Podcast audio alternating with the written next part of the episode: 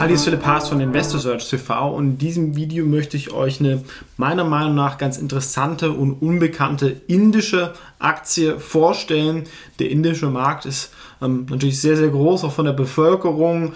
Man hat ein bisschen weniger diese staatlichen Themen wie in China, aber es gibt halt nicht so viele spannende Aktien, die man auch handeln kann, ähm, weil es halt auch mehr von westlichen Firmen dort dominiert wird.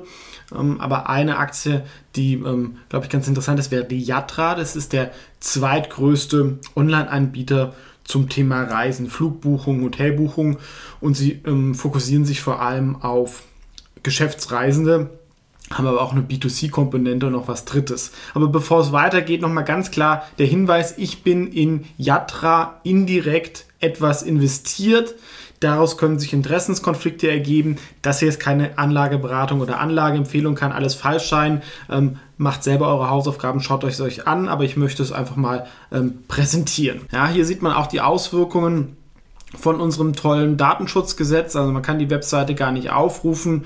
Ja, das ist auch ein Thema. Ähm, ich weiß nicht, warum wir seit drei Jahren immer auf jeden Webseiten immer irgendwelche äh, Banner klicken müssen für ein Problem, was ähm, eigentlich keinen interessiert. Wie gesagt, kam ziemlich runter ähm, weil natürlich durch Covid und wer ist halt auch so ein Reopening-Play, wenn halt Covid mal weg ist. Ähm, und es gab ähm, eine gescheiterte Übernahme durch EBIX, was aber wieder kommen könnte. Ähm, die Nummer 1 wäre Make My Trip. Die sind 2,6 Milliarden ähm, groß von der Makroisierung und ähm, neunmal Umsatz. Und Yatra ist nur 96 Millionen ähm, profitabel aufs nächste Jahr und fünfmal Umsatz und sie haben noch Netto-Cash. Ja, und deswegen gibt es meiner Meinung nach halt eine gewisse Übernahmefantasie durch Make My Trip, durch EBIX oder vielleicht auch durch Trip Actions, was ist ein relativ gut finanziertes Startup in den USA ist, die sich auch auf Geschäftsreisende äh, fokussieren. Aber gehen wir mal in Investorenpräsentation. Ähm, da wird es auch noch ein bisschen klarer. Die können zwar vom Design her noch ein bisschen besser sein, ähm, aber sind auch von der Markenbekanntheit die Nummer 2. Das ist natürlich auch schon mal was wert, ist aber insgesamt jetzt keine Riesenfirma. Ne? Im letzten Quartal haben sie 10 Millionen Umsatz gemacht. Das sollte aber ist halt immer noch durch Covid ähm, belastet mit Omikron. Ähm, wenn das mal wegfällt, dann sollte sich das auch wieder aufs alte Niveau annähern, was eine Verdopplung wäre.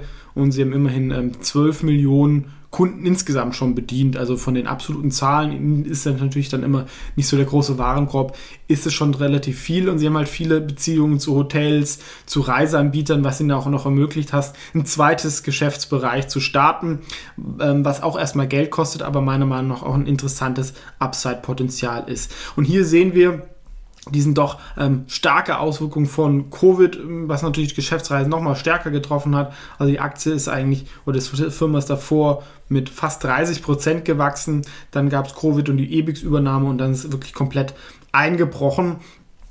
Ähm, Wäre natürlich jetzt die Hoffnung, dass das halt zumindest in 23 wieder auf das alte Niveau kommt. Denke ich, 22 dauert noch so ein bisschen.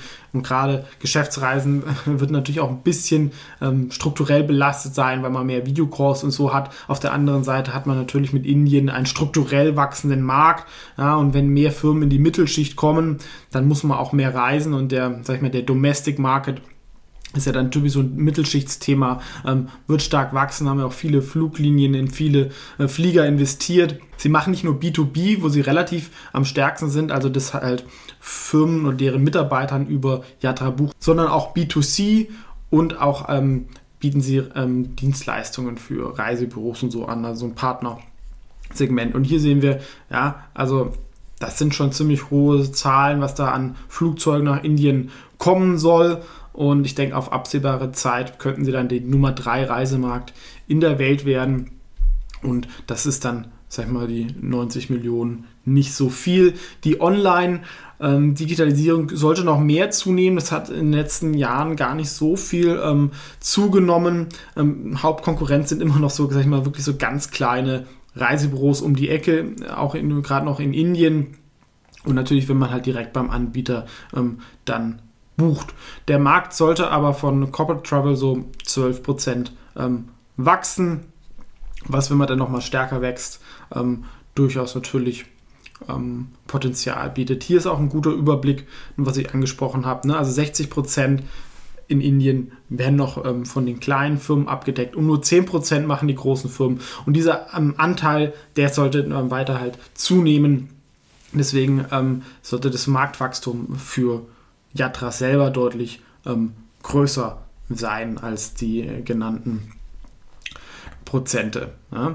Ähm, was mit Covid passiert, ist natürlich auch immer schwierig ähm, zu sagen, aber ich meine, der Trend merkt man ja auch selber, auch wenn die Zahlen hoch sind, es hat nicht mehr so die Auswirkungen, ähm, da die Mortalitätsraten halt massiv nach unten gekommen sind, wir eine gute Grundimmunisierung durch Impfen und ähm, Infektionen inzwischen haben.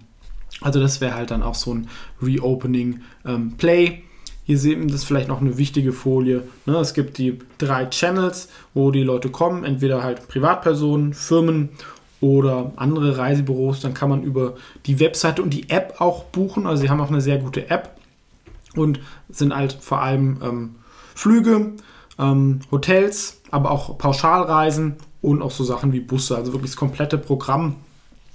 Und ähm, das ist natürlich schon auch ein, ähm, großer Markt mit einer starken Marke und vielen Partnerschaften. Was ich jetzt wirklich interessant finde, was ähm, eine neben der Übernahme eine weitere Upside-Option ist für die ähm, Yatra-Aktie.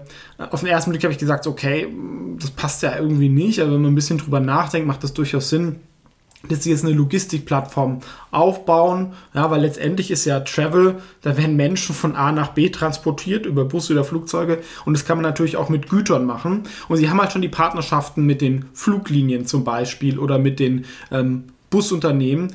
Ein paar muss man natürlich neu aufmachen, aber da hat man natürlich schon mal etwas, womit man starten kann. Und gerade wenn man auch ähm, Firmenkunden auf der anderen Seite hat und nicht B2C, dann hat man auch da was, wo man schon mal starten kann, dass man sagen, hey, guck mal, ähm, eure Mitarbeiter sind hier happy, Reisen zu buchen. Ihr könnt ja auch mal irgendwie Logistik buchen. Das ist natürlich auch ein großer, interessanter Markt, wo es, glaube ich, ja bei uns noch viel Ineffizienzen gibt und in Indien noch viel, viel mehr, was dann irgendwie, wenn man da eine digitale Plattform hat, ähm, kann es, glaube ich, große Effizienzgewinne ähm, erzielen ja, ähm, für, für beide Seiten ähm, und ähm, das läuft auch schon gut. Das investieren sie jetzt halt auch erstmal, das kostet ein bisschen Geld und trotzdem soll die Firma im nächsten Jahr profitabel sein. Ähm, hat definitiv ähm, das Potenzial, alleine die Marktkapitalisierung in ein, zwei, drei Jahren abzudecken. wenn man da irgendwie 10 Millionen Umsatz macht bei starkem Wachstum, ist das, was in den USA schnell auch einen zehnfachen Umsatzmultiple hat. Finde ich auch gut, dass wir es überhaupt probieren. Und das, ähm, ja, das zweite, was ist jetzt, das, das auch noch wichtig, es gibt 25 Millionen Netto-Cash. Ne? Also ähm, selbst wenn sie jetzt ein, zwei Quartale mal nicht so viel Geld verdienen, das ist schon noch eine Sicherheitspuffer und muss man natürlich auch beim Firmenwert ähm, abziehen. Eigentlich ist die Firma dann nur so 70 Millionen wert, was wirklich ähm, meiner Meinung nach für den zweitgrößten ähm, OTA ähm, im Travel-Bereich nicht viel ist. Und es gibt noch eine dritte Upside-Option im ähm, Fazit. Sie wollen das Indien-Geschäft, was eigentlich, glaube ich, alles ist, ähm, in die indische Börse bringen. Und da sollte es zu großen Bewertungsdiskrepanzen geben, ne? weil sie ist aktuell an der Nasdaq gelistet. Das heißt, man kann sie auch einfach handeln, ähm, aber oft sind, sage ich mal, so kleinere ausländische Aktien, die fristen dann so ein Schattendasein und Inder interessieren sich natürlich eher für sowas Kennendes und wenn sie das dann ähm, kaufen können in Indien, sollte es das ähm, dem Aktienkurs eher zugutekommen. Bei EBIX gibt es ja auch eine ähnliche Story, wo die EBIX Cash jetzt an die Börse bringen wollen. Und da hat die Aktie auch schon stark reagiert. Und dieser Börsengang, haben sie im letzten Call gesagt, soll Ende Q1, Anfang Q2 kommen. Das wäre eine positive Nachricht, wo doch, denke ich, der Kurs darauf reagieren würde, ähm, was jetzt auch relativ schnell bevorsteht. Ja, aber deswegen ähm, keine Empfehlung, einfach nur ähm, meine Meinung ähm, dazu. Und deswegen ähm, bin ich ja, wie gesagt, auch indirekt ähm, investiert. Das war also kurz und knapp meine Meinung zu Yatra, einem führenden indischen Reiseanbieter und ähm, durchaus, glaube ich, ein Blickwerk. Vielen Dank fürs Zuschauen und bis zum nächsten Mal.